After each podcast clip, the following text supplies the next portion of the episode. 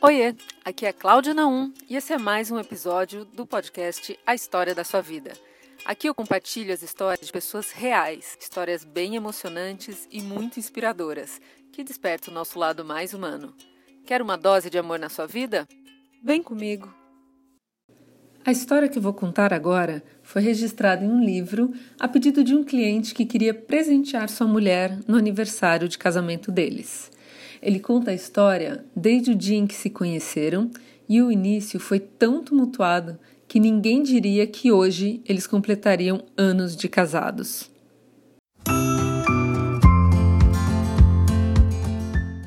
Após bater muito papo pela internet, o nosso primeiro encontro foi marcado em um shopping. Eu tinha dito a ela que era baixinho, mas na verdade eu tenho 1,90m de altura. É porque eu queria garantir que, se eu a visse e não gostasse, eu poderia ir embora sem levantar suspeitas. Mas, quando eu cheguei lá, eu a vi sentada no banco em frente à loja que tínhamos combinado e ela era linda. Então passei na sua frente. Não é que ela ficou me paquerando? Eu fiquei um tanto desconfiado, porque afinal de contas ela estava esperando um cara baixinho e eu era o oposto. Mas tudo bem. Como eu gostei do que eu vi, entrei em uma papelaria e comprei um cartão onde nele escrevi: Se o amor for branco e a saudade for preta, o que eu sinto por você é xadrezinho. Fui até lá, me apresentei a ela e entreguei o cartão já certo que ela ia adorar. Mas quando eu perguntei, ela respondeu que tinha achado ridículo. Essa foi a primeira impressão que eu deixei. Mesmo assim, Fomos até a praça de alimentação e ela me disse que queria tomar um sorvete fora dali. Eu gelei, pois eu não tinha carro. Eu peguei carona com um amigo para ir até o shopping. Então respirei fundo e contei a ela a verdade. Fiz a única proposta que eu poderia fazer naquele momento, que era: "Vamos de ônibus?" E ela respondeu: "Imagina, vamos com meu carro." Ufa. Bom, depois daquele dia não demorou muito para eu querer namorar com ela. E no dia em que eu a convidei para sair e fazer o pedido, fui ao centro da cidade, comprei calça, camisa, cinta, meia, sapato, dividi tudo em três vezes e lá fui eu com o coração acelerado. Fomos a uma lanchonete, começamos a nos beijar e eu pensei, é agora. Mas quando fiz a pergunta, a resposta veio sem titubear: não.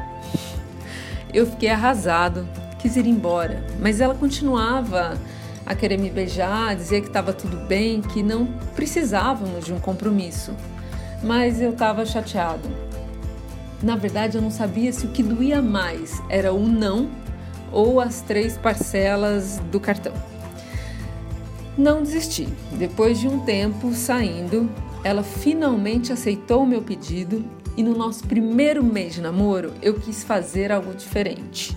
Tive a brilhante ideia de soltar bexigas, pétalas de rosas e papel picado pela janela da sala dela, que daí quando ela chegasse do trabalho, ia ver tudo aquilo voando pelo céu. E quando finalmente deu a hora dela chegar, eu pedi que a esperasse em frente ao prédio. Nisso, Empolgado que eu estava, comecei a jogar tudo de uma vez pela janela sem nem respirar e nem ver o que estava acontecendo. Tinha por volta de 300 bexigas e só quando eu terminei eu reparei no estrago que eu fiz. No fim da tarde não tinha vento e tudo caiu no prédio, mais precisamente na piscina, onde foram parar a maior parte das bexigas, do papel e das pétalas. A multa do condomínio veio não muito tempo depois, mas mesmo assim ela quis continuar comigo. O segundo mês de namoro chegou e dessa vez eu não podia errar. E como eu adoro bexigas, eu escrevi num papel Eu te amo e coloquei em uma delas. Depois colei várias no teto da sala dela e quando ela chegou do trabalho, pedi para que ela estourasse uma a uma para encontrar o bilhete. Ela adorou a ideia e ficou ali estourando, estourando até que encontrou e eu ganhei um monte de beijos. Mas quando a gente foi tirar as bexigas, vi que eu tinha exagerado no durex e acabei descascando a sanca do teto. Resultado: tivemos que chamar um pintor para arrumar o estrago. É, eu vi que eu só estava dando prejuízo a ela, mas mesmo assim, continuamos o nosso namoro. E daí para frente, muitas histórias como essa aconteceram, algumas com final mais feliz, outras nem tanto, até que veio o casamento. E o restante dessa história eu vou deixar para um outro momento.